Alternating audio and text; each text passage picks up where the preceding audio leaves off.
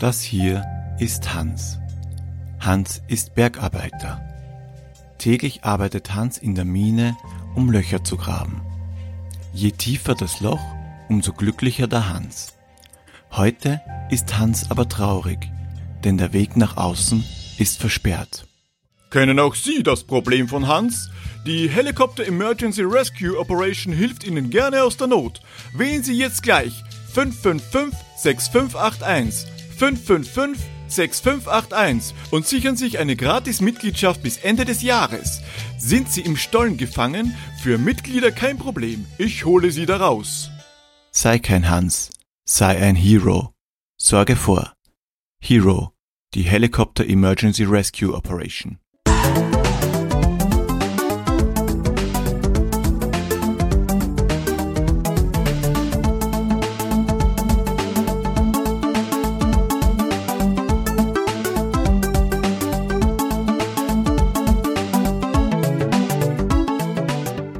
Ja, grüß euch zu Folge 19 von Retrolog, dem Retropixel Podcast. Diesmal mit, ihr habt es wahrscheinlich schon erraten, Hero, der Helicopter Emergency Rescue Operation.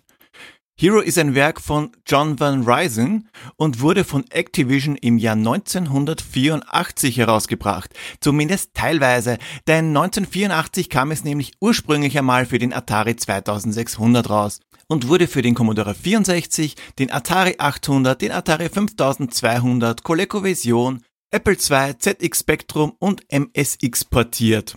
1985 wurde dann eine Portierung für das Sega SGN 1000 nachgeschossen.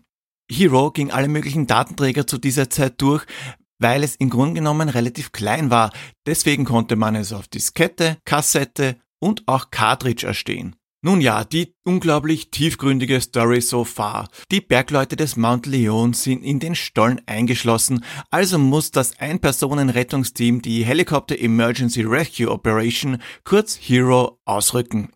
Ihr schlüpft in die Rolle von Roderick Hero, der auch mit R-Hero abgekürzt wird. Wir haben hier also den Titel Hero, der eigentlich ein Akronym ist und auch gleichzeitig der Nachname des Helden, dessen Abkürzung R-Hero ebenfalls ein Wortspiel ist. Na, da hat wohl jemand einen kreativen Anfall gehabt. Roderick ist mit einem Hubschrauberrucksack, einem Helmlaser und Dynamit ausgestattet, um die Bergleute zu befreien, wobei den Hubschrauberrucksack, den hat er nicht bei allen Versionen. Bei der SGN 1000 Portierung wurde nämlich der Hubschrauberrucksack durch ein Jetpack ersetzt. Aber bevor wir uns in den Stollen stürzen, blättern wir mal durch die Zeitung. Die 2600er Version von Hero wurde im März 1984 veröffentlicht, also schauen wir mal, was im März los war.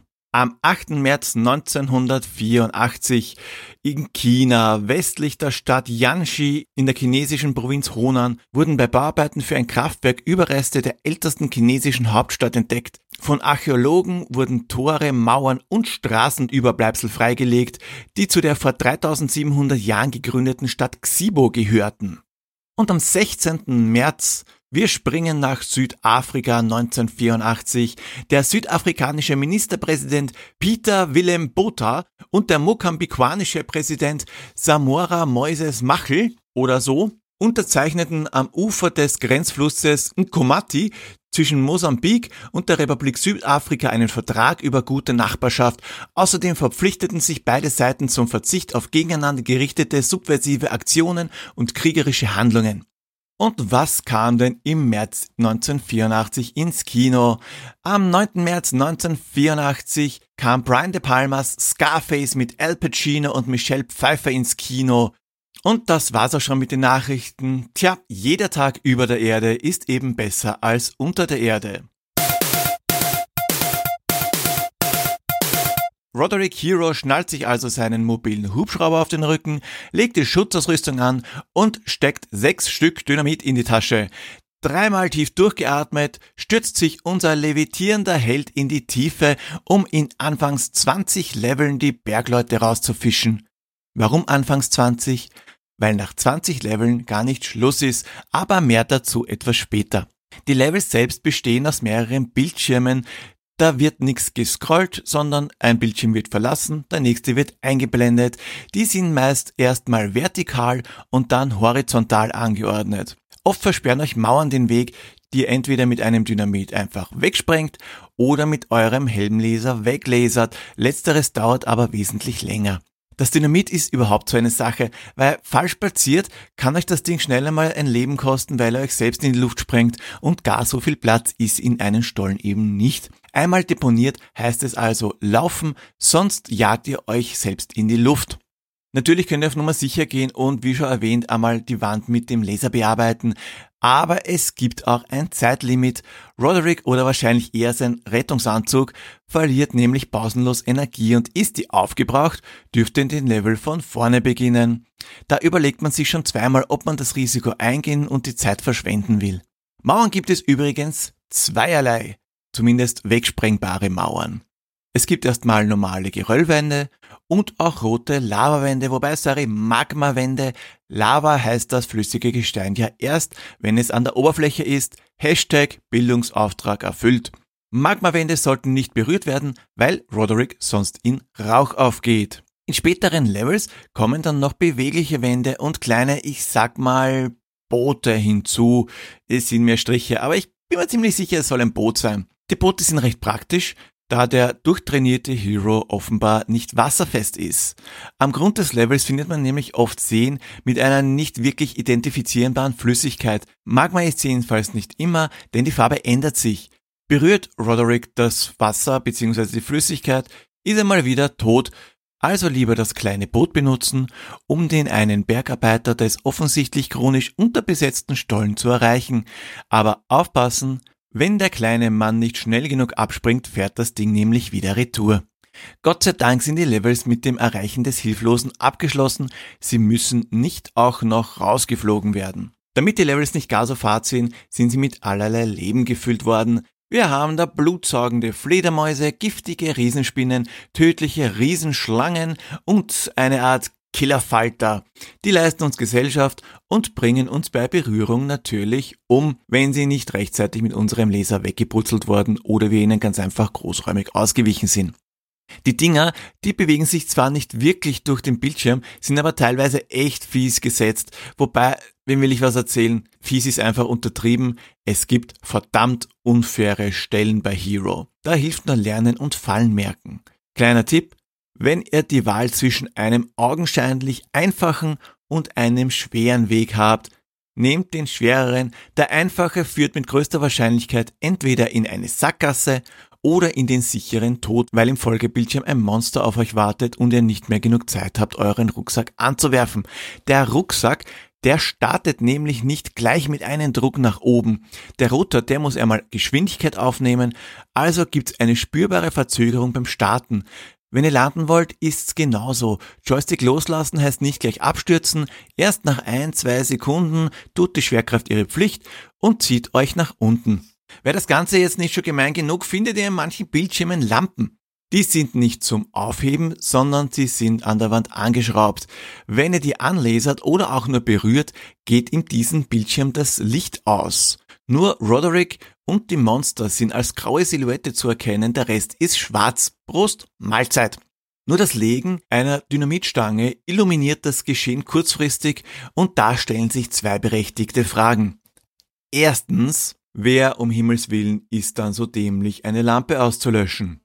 Nona, keiner, zumindest absichtlich. Die Lampen sind aber teilweise so platziert, dass man hineinlaufen muss. Die zweite interessantere Frage. Wie sind eigentlich die anderen Räume beleuchtet, die über gar keine Lampe verfügen? Das Mysterium wird wohl immer ein Geheimnis bleiben, genauso wie die Frage, warum der hypermoderne Retter mit Helmleser keine Taschenlampe bei sich hat, wenn er in einen Stollen fliegt. Haben wir einmal die ersten 20 Bergleute an die Oberfläche befördert, wechselt der Level Counter auf Pro und zählt nicht mehr mit. Pro klingt jetzt vielleicht cool, allerdings werden hierbei einfach Levels 13 bis 20 in abgewandelter, schwierigerer Form wiederholt. Das Spiel habt ihr nämlich erst durch, wenn ihr sage und schreibe eine Million Punkte erspielt habt. Nur damit ihr euch vorstellen könnt, wie lange das dauern kann. Ihr bekommt 50 Punkte für jedes abgeschossene Monster und für jede Dynamitstange, die ihr am Levelende noch nicht verbraucht habt. Ihr bekommt auch 75 Punkte für jede weggesprengte Wand und 1000 Punkte pro geretteten Bergarbeiter und ein paar Bonuspunkte für verbleibende Energie. Zur Erinnerung, ihr braucht eine Million Punkte. Es gibt zwar Speedruns, die das in einer Stunde bewerkstelligen, aber ich verspreche euch, dass ihr so bald nicht mal die Pro-Levels sehen werdet. Ich glaube auch nicht, dass die Speedruns ohne Save States ausgekommen sind. Aber habt ihr die Million einmal erreicht, bekommt ihr den Abspann zu sehen. Es ist ein Abspann, der Wonderboy Konkurrenz machen könnte. Denn je nach System seid ihr entweder gleich Game Over oder die Punktezahl verwandelt sich in Fragezeichen und es tut sich sonst original nichts. Und das ist schwach. Jetzt stellt euch einmal vor, ihr versenkt Tage und Wochen in Hero, um euren Skill so zu stärken, dass ihr nach unzähligen Fehlversuchen endlich die lang ersehnten eine Million Punkte erreicht und bekommt nicht einmal ein Danke fürs Spielen als Belohnung. Grafisch ist Hero nun nicht wirklich ein Brecher, aber das ist für ein Spiel aus 1984, welches ursprünglich auf einem Cartridge erschien, nicht wirklich verwunderlich. Man kann gut erkennen, was die einzelnen Sprites darstellen sollen, daher gibt's von mir drei von fünf Laserhelmen. Der Sound ist bei Hero sehr spärlich gesät. Musik gibt's bis auf die SG 1000 Version gar keine. Auch Soundeffekte beschränken sich auf eine Handvoll. Weil es fast nichts zu hören gibt, gibt's von mir auch nur zwei von fünf Laserhelmen. Gesamt gesehen ist Hero ein Klassiker, der fast jedem System hübsch hässlich aussieht, nur der Detailgrad schwankt zwischen super grauslich beim ZX Spectrum und akzeptabel beim C64. Eindeutiger Verlierer ist hier der ZX Spectrum, denn die Version ist einfach die hässlichste. Dafür spielt sich Hero auf allen Systemen nahezu ident, ohne Ruckeln oder Flackern. Leider gibt es ein paar unfaire Stellen, bei denen nur auswendig lernen hilft und ein unglaublich unbefriedigendes Ende. Daher gesamt, obwohl es ein Klassiker ist, leider nur realistische 3 von 5 Laserhelme.